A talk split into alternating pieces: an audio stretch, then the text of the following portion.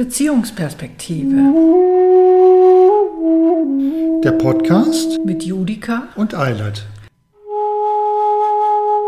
Rund um Beziehung. Partnerschaft und Sexualität.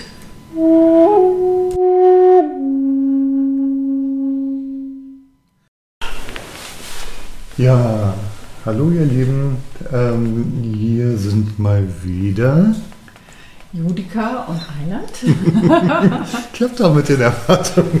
ähm, nachdem wir gerade ähm, ein Tischgespräch äh, zu unserem Intensivseminar Das Freiwillige Herz aufgenommen haben, haben wir gleich gedacht, wir hängen gleich noch, setzen gleich noch einen drauf ähm, und setzen unsere Tischgespräche über 33 Jahre Beziehungen fort. Da haben wir vor ja. einem, ziemlich genau vor einem Jahr mit angefangen. Ich glaube auch im Januar. Ja, stimmt. Ähm, apropos Januar, ein gutes neues Jahr euch allen auch. Oh ja, ähm, von mir auch. Kann man, glaube ich, noch sagen. ähm, genau. Vor einem Jahr hatten wir uns also vorgenommen, ähm, äh, in jeder Folge über ein Jahr unserer Beziehung zu sprechen. Ähm, letztlich haben wir dann in dem Format, ich glaube, acht Folgen geschafft. Mehr sind es dann doch nicht geworden. ähm, aber das macht nichts. Wir, sind, wir bleiben am Ball, wir sind trotzdem dabei. Mhm. Und ja, wir haben jetzt ähm, gemerkt, dass die, wir haben von 89, wo wir uns kennengelernt haben, bis 1996, wo wir geheiratet haben, Jahr für Jahr durchgegangen und das war auch gut so, weil das intensive Jahre waren. Mhm. So, und jetzt stehen wir an einem Punkt, wo wir sagen, ähm, die Jahre nach unserer Hochzeit waren erstmal relativ ruhige Gewässer und wir sind noch unklar. Das wird, werden, am Ende der Folge werden wir es wissen, ob wir jetzt ein paar Jahre zusammenfassen. Genau, das sehen wir dann. Oder ob wir merken, okay, da taucht dann doch so viel auf. Auf jeden Fall würde es jetzt für uns weitergehen mit 1997. Genau. Also es war, wenn ich so drüber nachdenke, ist, kommt mir natürlich doch schon so ein bisschen was. Also so abgesehen von der Sexualität, wo wir dann natürlich gleich auch drauf kommen und schauen, was da war, ähm, fällt mir ein, also so rein bei mir, ähm, ich habe tatsächlich gearbeitet. Ich war in diesem ähm, alten Krankenheim und habe da mit den alten Leuten Musik gemacht. Und gleichzeitig hatte ich Klavierimprovisationskurse zu geben. Mhm. Und ähm, auch ähm, Klienten, die zu mir gekommen sind, meistens irgendwie Behinderte oder aber auch, ach genau, ich hatte sogar eine multiple Persönlichkeitsfrau dabei, mhm. was ungeheuer spannend, ungeheuer anstrengend, ungeheuer aufwühlend war. Aber für mich ähm, eine, eine ganz tolle Erfahrung. Und äh, damit hatte ich irgendwie schon ziemlich viel zu tun, ziemlich viel war sehr so in meinem Kopf, in meinem Bereich, in meinem Körper. Nee, gar nicht so in meinem Körper, eher in meinem Kopf. Mhm. mhm. Eine ganz tolle Erfahrung war das, weil du ähm, erlebt hast, okay, da kommt anspruchsvolle Arbeit auf dich zu. Mhm. Ähm, und du merkst, du kannst das, du bist dem gewachsen, du kannst. Genau also da war das, also da kann ich ja vielleicht ein kleines bisschen mehr drauf eingehen. Also gerade bei der Frau mit der multiplen äh, Persönlichkeitsstörung, die hatte, ähm, die hat mich ungeheuer herausgefordert, weil sie eben tatsächlich bis zu, also zwischen 50 und 60 Persönlichkeiten in sich gebunkert hatte. Ja. Und es ging natürlich, wie so häufig bei diesen Menschen um sexuellen Missbrauch in der Kindheit, also von praktisch Geburt an bis ähm, zu ihrem 15. Lebensjahr oder so. Also, und sie hat in der Zeit eine Persönlichkeit nach der anderen entwickelt. Ähm, das aber nur so am Rande. Ähm, aber sie war an sich auch eine ungeheure Persönlichkeit. Also diese, dieser, dieser ganze Bereich, diese ganzen vielen Persönlichkeiten zusammengefasst waren so eine geballte Macht an Persönlichkeit. Mhm. Und äh, ich habe gemerkt, wie damals eben ich, ähm, äh, ich war sehr froh, dass sie eine eigene Therapeutin, eine Psychotherapeutin hatte und ich als Musiktherapeutin einfach nur diesen Teil der Integration sozusagen übernommen habe. Mhm. Also mhm. das, was ist möglich, was kann sie außerhalb dieser ganzen Triggerpunkte, die da auf sie eingeprasselt sind, mhm. irgendwie noch an Kreativität erreichen. Mhm. Und ähm, ich habe gemerkt, also es reicht aus, es reicht voll und ganz aus, wenn ich einfach da bin, wenn ich einfach für sie da bin, wenn ich diesen Raum halte, wenn ich das ähm, sozusagen nicht darunter zusammenbreche, was da jetzt gerade von ihr kommt, sondern wenn ich weiß, ich bin da, ich bin in meiner Mitte, ich fühle mich. Darum ging es die ganze Zeit. Mhm. Und damit habe ich sie getragen, ihren Raum gehalten. Und sie hat sich da auch sehr wohl gefühlt und mich ähm, genau darin bestärkt, sozusagen, dass das, mhm. dieser Raum ausreicht, den ich ihr gebe. Du sagst ja gerade einen ganz äh, wichtigen Aspekt, wenn ich das richtig verstanden habe. Du hast gesagt, so, äh, Raum halten hat bedeutet, ähm, du bist da, Mhm. Du bist in deiner Mitte. Mhm. Genau. Ähm, also eigentlich, die beiden Dinge habe ich eins vergessen. Eigentlich die beiden wichtigen nee, Elemente. Genau. Ja, ja. So, du bist da und du bist in deiner Mitte. Ja. Sind, sind eigentlich ganz, ganz wichtige Elemente, die ich einfach auch irgendwie ähm, heute in unserer Partnerschaft erlebe und wo wir früher aber noch nicht waren. Da war er eben halt, ähm, mhm. ähm, also ich finde, wir waren schon immer gut. Ja, finde ich auch. Find ich auch. ähm, aber ähm, wir sind auch heute nicht immer in unserer Mitte. aber ähm, damals waren wir häufiger nicht in unserer Mitte. Mhm. Ja, ja, genau. In unserer Partnerschaft. Also, aber trotzdem war es halt schon da. So. Also weil, weil du es ähm, mit Klienten, mhm. also dafür, dafür habe ich dich auch immer schon bewundert. Also das, das war, war da toll. und das war aber auch bei dir da. Ich habe nämlich eben, als wir, als es um das freiwillige Herz ging und um die Liebe, ne, mhm. habe ich ähm, gedacht, da hast du eben gesagt, ähm, dass du erst heute sozusagen äh, so ähm, sozusagen so in die Liebe kommen konntest, äh, weil du sozusagen diese ganzen Eigenschaften von mir, äh, die noch dazukommen und die es schrullen und so weiter, dass du die alle mit integrieren kannst. Äh, und da habe ich gedacht, in gewisser Weise konntest du das damals auch schon. Und da warst du sogar richtig gut drin. Also das war auch das, was, äh, wo ich gemerkt habe, so, boah, ich fühle mich total aufgehoben, mhm. ich fühle mich total ähm, einfach voll und ganz gewertschätzt in, dieser, in diesem Gefühl, einfach geliebt zu werden. Natürlich war, war das noch nicht so, wie wir eben hatten, so dieses, äh, dass es ja eigentlich von mir ausgeht, dass ich diejenige bin, die einfach liebt und dadurch das spürt.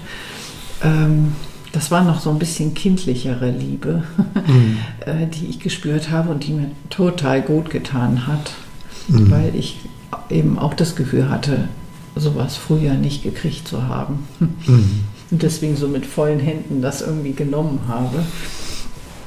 Ja. Ähm, und, und, du hast es, glaube ich, auch total gerne gegeben. Aber im Grunde genommen war da trotzdem schon sowas zu spüren von diesem, dieser ganz unabhängigen Liebe, die, äh, die einfach da ist. Also so in diesen Sätzen, das hatten wir auch schon in irgendwelchen Tischgesprächen. Ja, das war jetzt irgendwie total blöd und ich fand es auch total bescheuert von dir, aber ich liebe dich natürlich trotzdem. Das war tatsächlich immer, also äh, eigentlich von Anfang an da. Mhm. Ja. Also es war eben kein Liebeskiller, dieser Schrullen. Ne? Und da, das war für mich so gut, irgendwie so, äh, so wichtig damals, mich darauf verlassen zu dürfen. Ähm, das hat mich sehr frei gemacht. Also ich bin natürlich in mir auch immer noch gefangen gewesen, sehr gefangen sogar. Und äh, da waren eigene Ängste, die mich dann auch immer wieder äh, nicht frei haben machen lassen, wo ich das Gefühl hatte, so, da habe ich was nicht verdient und deswegen äh, kann ja auch sein, dass, dass dann wirklich die Liebe irgendwann nicht mehr kommt oder so. Ne?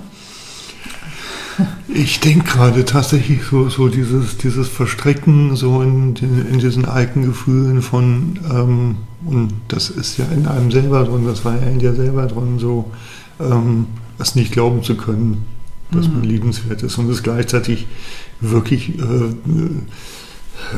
äh, aus diesem äh, aus dieser kindlichen Dankbarkeit äh, aufzusaugen und zu trinken und zu trinken und gleichzeitig es aber nicht glauben zu können, dass man es verdient hat. Ja, genau.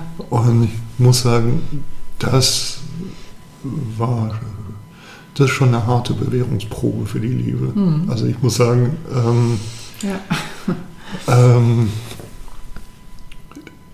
97, 1997 war noch nicht das Jahr, ähm, wo ich das empfunden habe, aber in den darauffolgenden Jahren sollte das tatsächlich für mich noch eine harte Bewährungsprobe werden. Mhm. So, Die Ausläufer waren da schon zu spüren. Ne? ja, war das 97 schon so? Ich, ich habe so das Gefühl, ich kann es auch nicht ganz genau mehr sagen, aber Ähm, also wenn ich jetzt drüber nachdenke, ähm, also im, im Laufe der Jahre, die danach kamen, ähm, nahm das irgendwann eine allgemeinere Dimension an. So, also da zog sich das halt wirklich bis, bis in die Küche ähm, dass du fast im Dreieck getitscht bist, äh, wenn ich mal die Küche aufgeräumt habe, weil bei dir sofort das schlechte Gewissen ansprang, weil du dachtest so, ähm, das muss ich da eigentlich äh, Mhm. machen. So.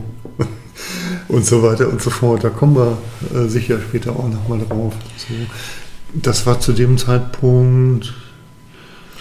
Also es Ähm, liegt nicht in meiner Erinnerung zumindest. Nee, nee, ich denke jetzt gerade, ähm, nach deiner Ausbildung gab es mal so diesen Punkt, wo ich gesagt habe, ey, du machst es dir da nicht gemütlich, guck dir an, wie es hier aussieht. Ja, das, darüber haben wir auch schon Da gesprochen. wir, das war glaube ich 1994, äh, 95, da waren wir schon in 95, Tempelhof gewohnt. genau, richtig, das war 95, ähm, nach, äh, als du deinen Abschluss in der Tasche hattest Mhm. Und einfach erstmal ein Dreivierteljahr gebraucht hast, um äh, wirklich in die Eigenverantwortung zu kommen und in, ins Leben zu starten. Und, ähm, aber da hat es für mich noch nicht die Dimension. Da habe ich mir einfach nur tatsächlich Sorgen gemacht und habe dich aufgerüttelt. Und das Mhm. hatte noch nicht die Dimension. Mhm. Ähm, aber tatsächlich in der Sexualität, also wir hatten ja irgendwie in der letzten Folge, wer es will, kann es ja nochmal nachhören, 96, ähm, da hatten wir irgendwie so gemerkt, ähm, ah, wir waren beide im Berufsleben angekommen, wir hatten beide unsere Freundeskreise, all das hat uns auch Selbstbewusstsein gegeben, wir waren jeder für sich mehr in seiner Mitte. Ähm, und dann hatten wir jetzt auch ähm, nicht extrem viel Sex, aber sehr entspannten Sex, in dem Sinne, dass, dass er einfach passiert ist und dass, es, dass das Thema Sexualität als Problem nicht so im Fokus stand. So, es war kein Genau. Problem, sondern es war halt einfach was Schönes, was ein Teil unserer Partnerschaft. So ein bisschen auch Alltag, ne, sogar. Äh, ja, das, Also im positiven Sinne. Ja, ich überlege. Also äh, ich, ich überlege deshalb, weil, es von der Häufigkeit her ähm, da schon auch nicht mehr ganz alltäglich war. Also es war nicht so, dass wir drei, vier Mal die Woche durch die Kiste gerutscht wären oder so. Nee, nee, so. genau. So ist halt, das war, aber gut, also Häufigkeit ist ja kein Kriterium für Qualität. Nee, genau. Also so von, äh, hm. also stimmt, wenn ich so drüber nachdenke, war tatsächlich aber die, ähm, das Gefühl so, wenn wir aber Sex haben, dann ist es eigentlich immer richtig gut. Und das war da, glaube ich, auch. Das war zu der Zeit auch. Und wenn ich da aber so ganz, ganz feinstofflich reinspüre und dann merke ich manchmal auch ähm, rückblickende Verunsicherungen, die ich auch schon mal so vor 10, 12 Jahren hatten, als wir ähm, mit unseren Paartherapien ähm, noch dran waren ähm, und sozusagen halt die ganzen Jahre davor aufgedröselt hatten, wo sich da mal rausstellte, ähm, dass wir zwar in den ersten Jahren relativ viel und sehr viel äh, experimentierfreudigen Sex hatten, aber dass du im Grunde genommen noch gar nicht so richtig sagen konntest, ob das eigentlich deine Sexualität war. Mhm, ja, das stimmt. So. Das stimmt. Ähm, aber das Gefühl hatte ich damals ja noch nicht. Ich hatte ja noch nicht. Genau. Das, das genau, kam ja erst im Nachhinein. Genau.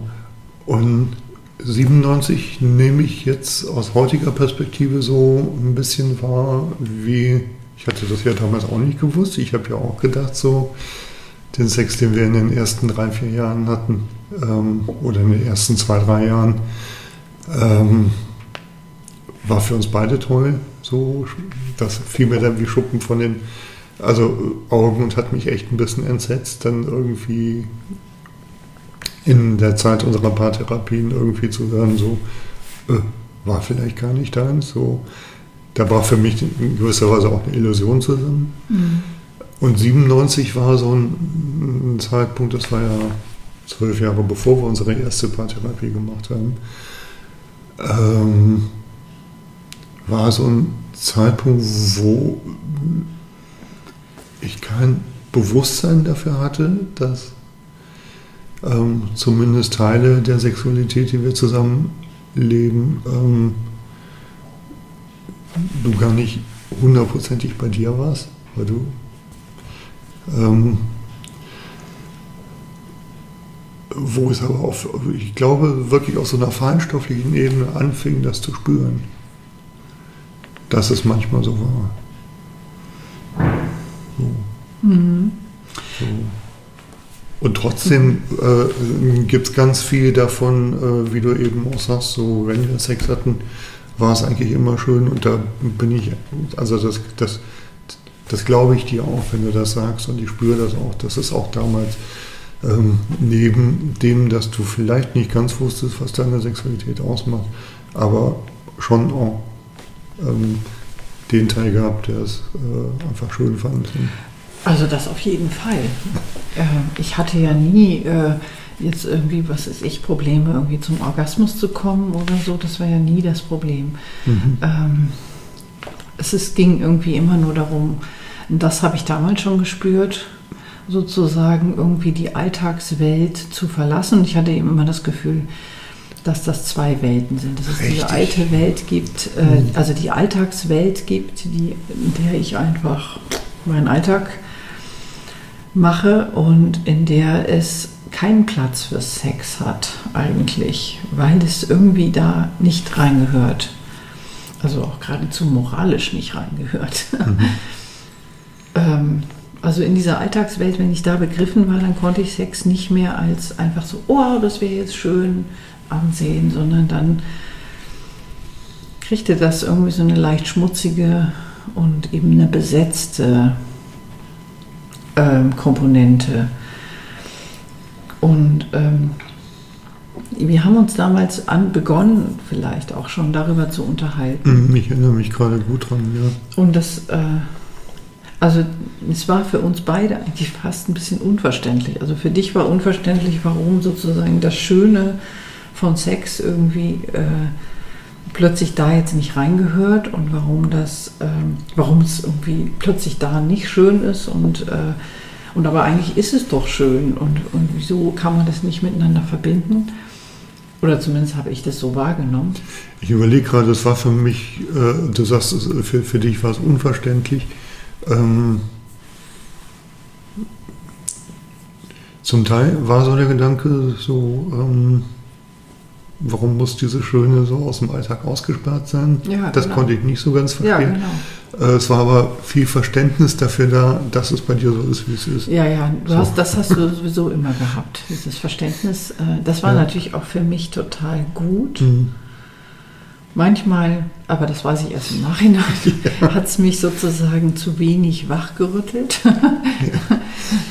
ähm, ähm, aber das hätten wir damals überhaupt nicht irgendwie äh, sehen können. Das wäre überfordernd gewesen. Ähm, aber also äh, ich, ja, also das Verständnis, was ich jetzt heutzutage auf mich damals habe, das hatte ich eben damals noch nicht, Mhm. sondern ich habe damit gehadert. Ich habe da, ich habe das, Mhm. ich wollte das eigentlich irgendwie weghaben und das hat es nur noch verschlimmert. Also es hat die Grenzen sozusagen zwischen diesen zwei Welten eigentlich eher noch geschärft und Mhm. hat die auseinanderdriften lassen. Mhm. Ähm, und wenn ich dann aber in dieser Welt war, in dieser Sex-Liebe-Welt sozusagen, dann war das für mich das Normalste und das Natürlichste der Welt. Mhm. Und ich war wirklich ganz doll drin. Und dann war es in dem Moment auch so ein Gefühl von, oh, wenn das, wenn ich das erhalten könnte, wenn das hier so, dieses Gefühl, wenn das bestehen bleiben könnte, wäre ich glücklich. Aber in dem Moment war schon das Gefühl da, so okay, und gleich habe ich es wieder verloren.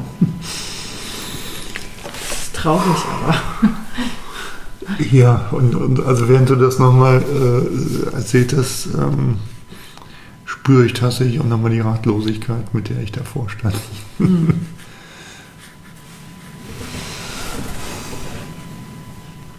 Hm.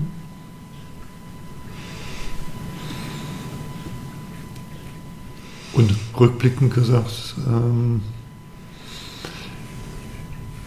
wobei ich kann es gar nicht sagen. Es ist einfach, wir haben den Weg genommen, den wir genommen haben und ich gucke da aus heutiger Perspektive tatsächlich, ähm, wir hatten gerade eben im anderen Gespräch zum Freiwilligen Herz, hatten wir über Liebe gesprochen. Da gucke ich heute tatsächlich aus, ähm, aus dem Kern der Liebe draus. Also wir haben halt einfach den Weg genommen, den wir genommen haben. Hm. Ähm, insofern wäre es gut gewesen, ich wäre damals im positiven Sinne ähm, egoistischer, fordernder gewesen, äh, Entwicklung einfordernder. Ähm, also da gucke ich gerade auch mit Liebe auf mich selbst und, und, und denke, ähm, nee, ich habe hab selber die Zeit gebraucht, um so weit zu mir zu kommen, dass ich sagen kann, äh, sagen konnte, ähm, bei allem Verständnis für, für dich, ähm, ich muss auch Verständnis für mich haben. Hm. Also absolut. Ähm, Ja. Insgesamt denke ich, so dass, dass dieses sozusagen dieses Verständnis, was du für mich hattest, also dieses, wie du da so, dass es auf der einen Seite natürlich irgendwie eigentlich zu wenig egoistisch war Mhm. und auf der anderen Seite weiß ich einfach nicht, ob es nicht auch zu Verletzungen, also auch für dich geführt hätte. Hätte es. Also ich meine, hat es ja auch. es ist ja auch nicht, es ist ja wirklich passiert. Ähm, also ich glaube, im Endeffekt ist es so, dass es einfach eine richtige Entwicklung war und dass die, ähm, Ja. also das, was bei mir sich dann geöffnet hat, ist vielleicht zum Teil auch darauf zurückzuführen, dass dieses Verständnis da war. Mhm. Kann natürlich auch sein, dass es zum Teil auch gerade nicht dazu geführt hat. Wir wissen es nicht. Aber im Endeffekt ist es, glaube ich, äh, einfach eben wie, wie immer eine Entwicklung einfach richtig so gewesen, um sozusagen diese heutige Offenheit überhaupt erst herbeizuführen. Das denke ich auch. Ich merke gerade, dass wir so ein bisschen ähm, in dem, wie sich unsere Sexualität entwickelt hat, äh, da auch schon die Fühler in die nächsten Jahre ausgestreckt haben. Mhm. Ähm, und 97 nehme ich tatsächlich rückblickend wahr als ein äh, Jahr, wo, wo die Wurzelspitzen von der ganzen Thematik anfingen spürbarer zu werden. Mhm. Also auch, auch äh, deine Selbstbeschreibung ähm, von der Alltagswelt und der erotischen Welt, ähm, die, die, die ist aus der Zeit. Da mhm. hast du das damals schon gesagt. Mhm. Da, als du das jetzt gerade gesagt hast, mhm. eben ähm, habe ich mich daran wieder erinnert. Mhm. Also das verbinde ich tatsächlich so mit dem, ja, ähm, und trotzdem war für mich äh, und wie, wie, du das auch sagst, eigentlich unsere Sexualität davon geprägt, dass wenn wir in diese äh, erotische Welt reingefunden hatten, dann, dann war es total schön, dann waren wir in einem spielerischen Modus, dann haben wir, ja, haben wir echt Freude miteinander gehabt. Mhm. Also in, in dieser Welt, ja. da waren wir wirklich irgendwie ja. ein Team. ja, das stimmt. Wir waren noch auf einer ganz anderen Ebene ein Team. Ähm, und da habe ich eben kurz drüber nachgedacht, wie war das da eigentlich mit Freundeskreisen? Weil sich das im Laufe der Zeit verändert hat. Aber ich glaube, 97 war noch so eine Zeit, wo jeder von uns seinen Freundeskreis hatte. So. Ich bin mir da gerade nicht so sicher, aber. Ähm, also ich glaube, bei mir ging es allmählich zurück, weil ich voll im Berufsleben stand und anfing, Freundschaften zu vernachlässigen. So. Aber ich hatte noch Freundschaften. Ich hatte damals noch den einen Lehrlingskollegen, mit dem ich, mhm. äh, eigentlich zwei Lehrlingskollegen, mit denen ich in Kontakt stand. Mhm. Ähm, mittlerweile waren wir ja alle Gesellen. Ähm, aber das Thema Freundeskreis verschob sich mehr so in unseren gemeinsamen und in deinen Raum. Mhm. Irgendwie. Mhm. Und eine Stelle, wo wir aber tatsächlich als Team äh, äh, zusammen agiert haben, und das fiel uns ja eben auch schon ein, war eben halt äh, das gemeinsame Musik machen, weil wir einen Freund hatten, haben, wir sind immer noch ja, mit, genau. mit, dem Paar befreundet, aber ähm, genau, ähm, damals kam, ich glaube in dem Fall können wir den Namen auch sagen, Damals kam Albert auf uns zu und fragte, ob wir nicht Lust hätten, ein paar seiner Gedichte zu vertonen. Mhm. Und daraus ist ja ein Liederabendprogramm entstanden mit insgesamt 24 Liedern. Ich glaube, so 10 von mir und 14 von dir. Irgendwie so. Also es waren ein paar Lieder mehr von dir. Ähm, die wir dann zusammen mit einer Sängerin, die wir dazu geholt hatten, dann eine ganze Weile lang aufgeführt hatten. Ja. Und das war also das, das war genau 97 das, bis 99. Das Komponieren so. und Schreiben dieser Lieder war, äh, war so in der Zeit, das fing irgendwann 97 an. Mhm. Genau, also wir haben, hatten erst eine Sängerin und dann krachte das ja irgendwann total mit dieser Sängerin. Ja, wobei ich das jetzt gar nicht so interessant finde. Ja, aber dann gab es eine andere Sängerin und äh, ja. ja, also es war auf jeden Fall eine totale Entwicklung, also für mich auch, weil ich ähm, in diesem Liederkomponieren äh, tatsächlich auch irgendwie so eine neue Eigenschaft bei mir festgestellt mhm. habe und ähm, merkte, wie wie es mich irgendwie innerlich berührt, äh, so, so ein ganzes Lied irgendwie zu komponieren und irgendwie diese Entwicklung dabei zu spüren, wie ich, äh, wie ich erstmal irgendwie in Zweifel gerate, ist es jetzt gut, ist es nicht gut, wie ich äh, und so, also mhm. genauso wie wenn man ein Bild malt und irgendwie merkt, oh Gott, ich weiß gar nicht, was am Ende dabei rauskommt und ob das mhm. überhaupt gut ist. Mhm. Und, ja. dann bin ich bin ich aber immer zu einem guten Ergebnis gekommen. Und das hat total am Selbstbewusstsein, mich, also mein Selbstbewusstsein gesteigert. Und das ging mir auch so. Und was ich gerade dabei denke, was, was total spannend war, ähm, dass Albert ja zu uns kam und meinte, ähm, hättet ihr mal Lust zu versuchen, ein paar meiner Gedichte zu vertonen. Ähm, mir haben bisher immer Leute, die ich mal gefragt habe, äh, gesagt, ähm, nee, die sind unvertonbar. so, teilweise, äh, also weil sie sich nicht reimten, weil äh, irgendwelche Versmaße ähm, unregelmäßig waren, weil so, und dann klatscht er uns ja so, so eine Mappe hin mit, ich glaube, 800 Gedichten oder wie viele. Ja, ja, es waren jedenfalls. ähm, und wir haben halt einfach die rausgesucht, ähm, die uns ansprachen, ne? so, so, mit denen wir uns irgendwie äh, im Herzen verbinden konnten. Mhm. Hat sich jeder seine rausgesucht und was ich, worauf ich hinaus will und was ich total spannend fand, war, also erstens ist es uns gelungen, Gedichte von ihm zu vertonen und zwar auch würde ich sagen, so, dass echt schöne Lieder bei entstanden mhm. sind. Ähm, und unsere Herangehensweise war eine völlig andere. so. Und ich fand es so faszinierend, wie es trotzdem so funktioniert. Also so, äh, wie wir es geschafft haben, das umzusetzen, dass wirklich ein Liederabendprogramm rausgekommen ist, äh, von dem ich sagen würde, ähm,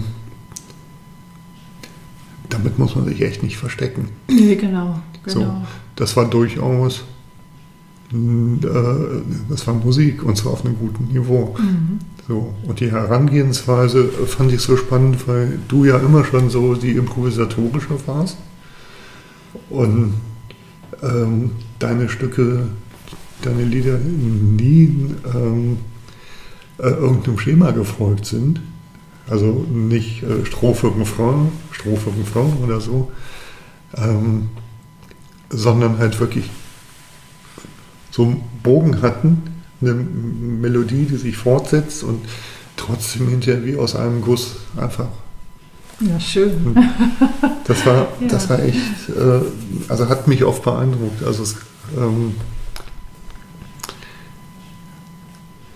so bin ich auch vorgegangen. So genau bist du auch vorgegangen, ja. ja. Also das war ja genau dieser, dieser Zyklus, also dass ich das Gefühl hatte, also dieser Prozess, dass ich erst, also dass ich erst irgendwie eine Zeile, da hatte ich da die Melodie im Kopf, dann habe ich die aufgeschrieben und dann entspann sich daraus die nächste Melodie. Hm. Dann, äh, also es war so ein, wirklich so ein Prozess von, ja. von Entwicklung von Melodien, die dazu mhm. kamen. Und ich wusste nicht, wo ich lande. Genauso mhm. wenig wie bei der Improvisation.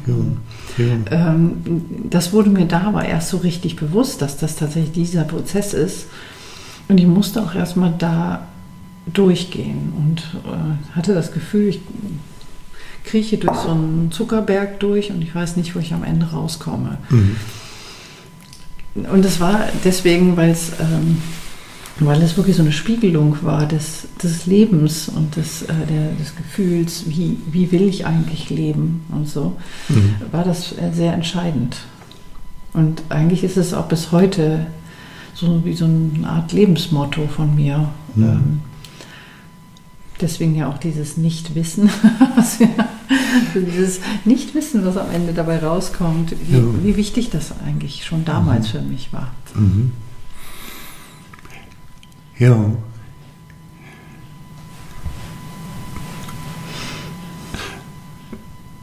Also ich habe da viel von dir gelernt, muss ich sagen, was das angeht.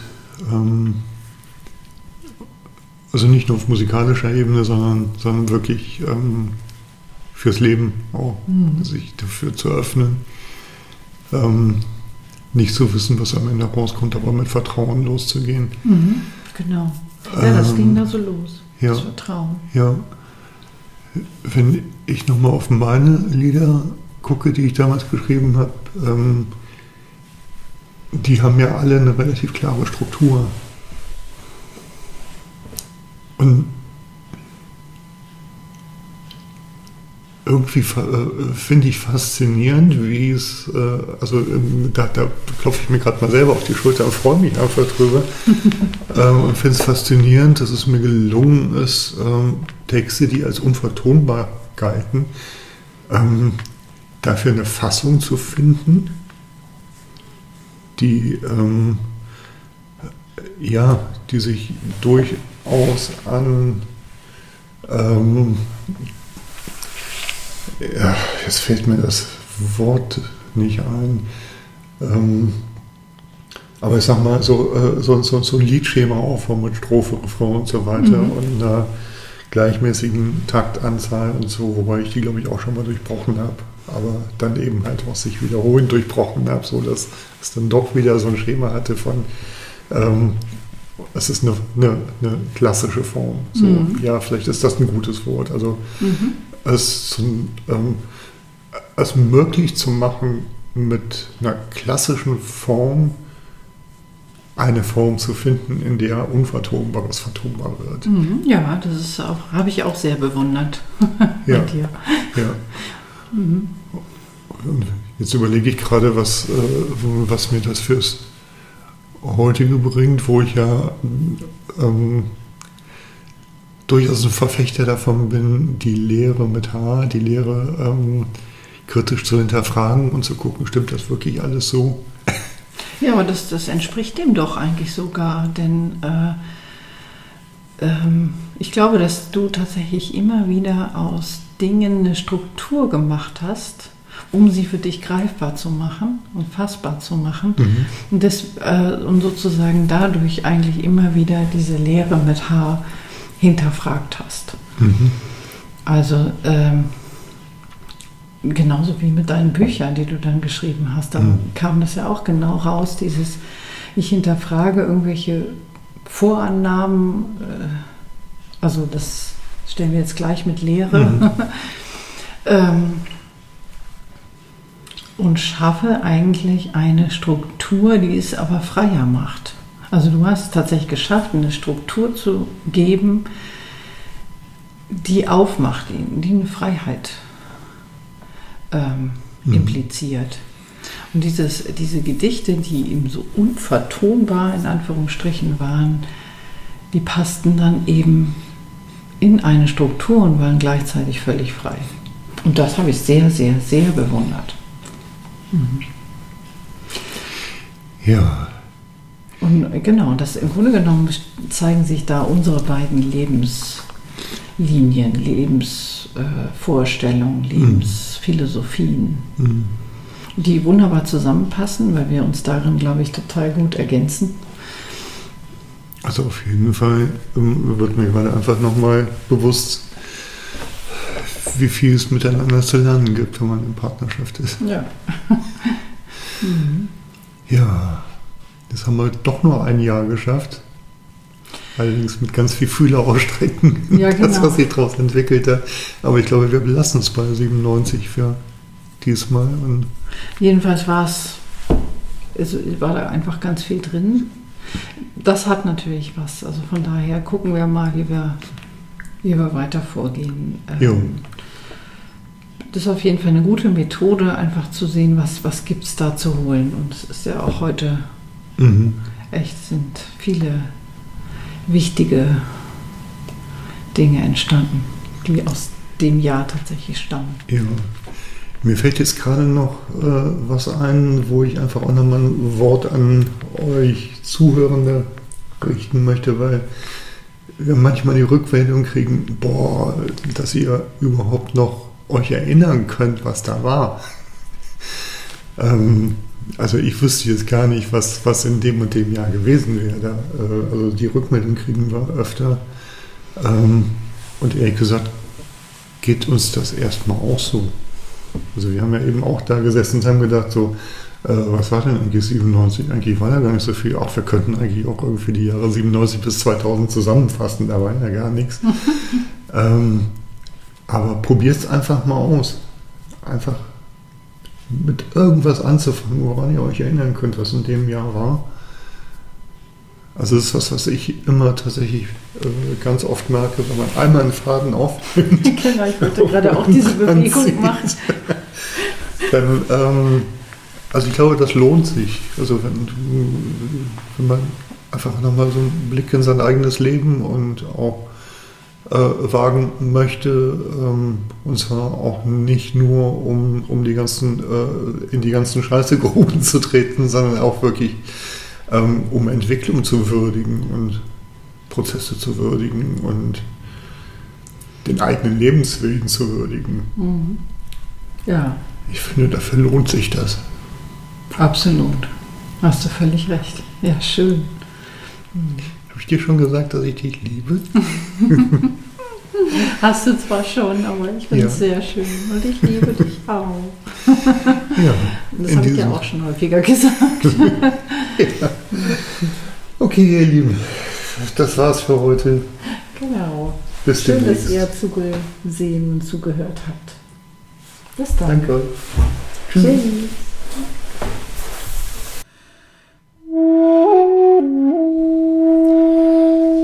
Wenn euch unsere Tischgespräche gefallen, Abonniert uns gern. oder wenn ihr Kontakt zu uns aufnehmen wollt, Findet ihr uns auf unserer Website beziehungsperspektive.de.